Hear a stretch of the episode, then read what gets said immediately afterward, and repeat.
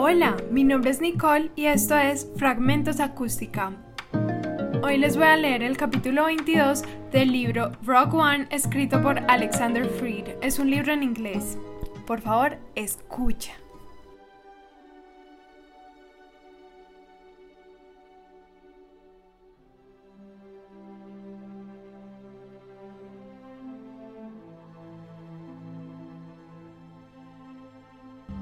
Admiral, receiving transmission from Scarif. The profundity trembled under the onslaught of TIE fighters.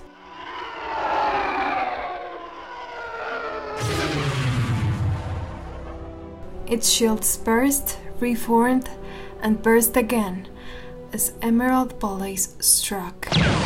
Three decks had already been forced to evacuate due to radiation leakage. But the profundity endured where other vessels had been torn apart.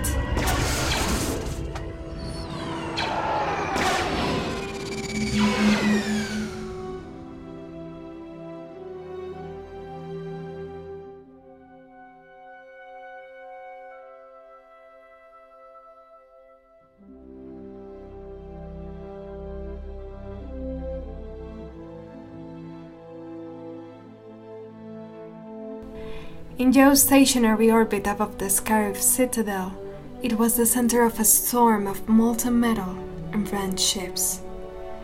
The Death Star had not turned its weapons against the rebel fleet, but it carried enough fighter squadrons to swiftly achieve battlefield supremacy.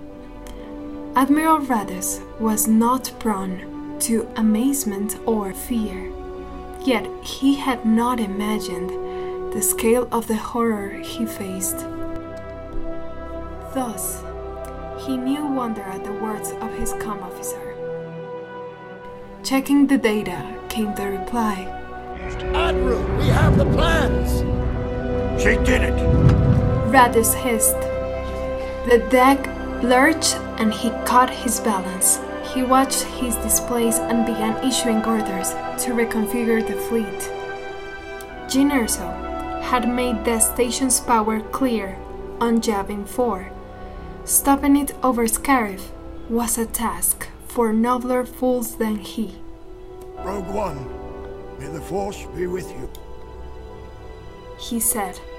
Then he straightened and inhaled a mouthful of humid air. He cried. He made a show of confidence for his people, but he saw the tactical display flicker and register a new vessel entering the system.